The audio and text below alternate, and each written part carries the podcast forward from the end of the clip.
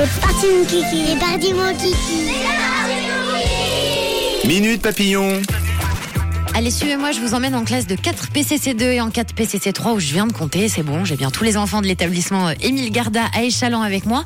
Et ce matin, on va parler des mots bizarres. La langue française, elle est tellement riche qu'on ne peut pas tout connaître. euh, Eh bien, tous les mots, toutes les expressions et tout comprendre surtout. Alors, j'ai demandé aux enfants de me donner un mot bizarre qu'ils ne comprennent pas vraiment, mais qu'ils ont déjà entendu. Et vous allez voir que ce matin, on a de tout. C'est assez varié. Aïcha, Denis, Carmen, Siméon, Anna. Vous, c'est quoi le mot que vous ne comprenez euh, pas vraiment? Anna, on t'écoute. Bonjour, je m'appelle Anna et moi c'est Carré Bossu. Anticonstitutionnellement, je sais pas ce que ça veut dire et je m'appelle Siméon. Bonjour, je m'appelle Carmen. Hum, Le mot de plus bizarre que j'ai entendu, c'est quand un copain se, il se fâche avec moi et je- moi je comprends pas. Bonjour, je m'appelle Denis. Le mot bizarre que j'ai jamais entendu, c'est quand mon père elle parle en Croatie et, et à chaque fois il dit, il dit waj. Bonjour, je m'appelle Aïcha. Le mot le plus bizarre c'est Starfoula parce que j'entends souvent des gens dire.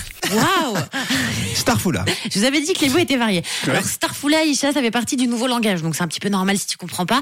Dans le langage des jeunes, on l'utilise quand on est un peu surpris, un peu énervé aussi. Et de base, c'est une expression arabe, Starfoula. Alors Denis, c'est quand son papa, euh, il dit waj, et la traduction de waj, c'est salaire. Donc voilà, comme ça tu sais qu'à la maison, ça parle salaire. Siméon, lui, c'est le mot anticonstitutionnellement.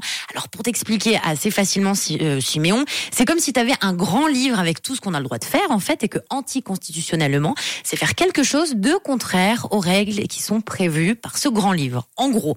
Alors pour C'est bien Anna, expliqué. euh, ça va, ça bravo, va. Camille. Ah si, bah, non, c'est pas à toi de répondre. C'est à Tom et moi. Et franchement, bravo. Assez facilement.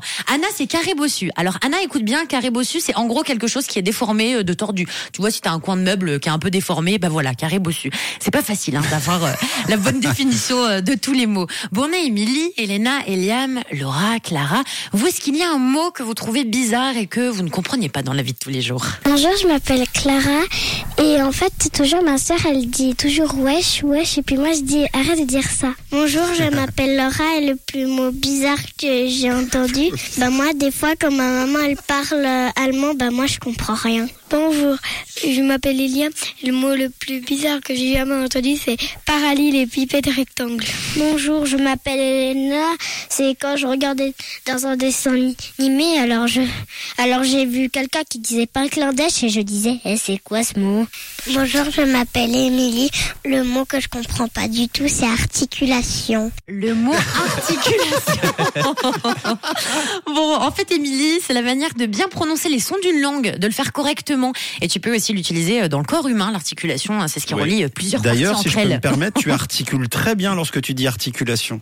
Oui, donc Voilà. maintenant, t'as tout compris. T'articules bien, c'est vrai. Alors, et Elena, c'est le mot Bangladesh. Eh bien, c'est tout simplement un pays, Elena, le Bangladesh.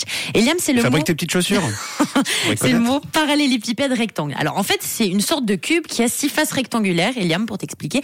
Et Clara ne comprend pas le mot wesh. Eh ben en gros, ça veut dire euh, salut, ça va, wesh, voilà, on, on l'utilise et puis c'est les souvent qui utilisent ça. Donc si tu as une grande sœur, Clara, c'est normal qu'elle utilise wesh tous les jours. Bon bah voilà, comme ça, vous vous savez ce que ça veut dire maintenant, les loulous, vous pouvez tout comprendre.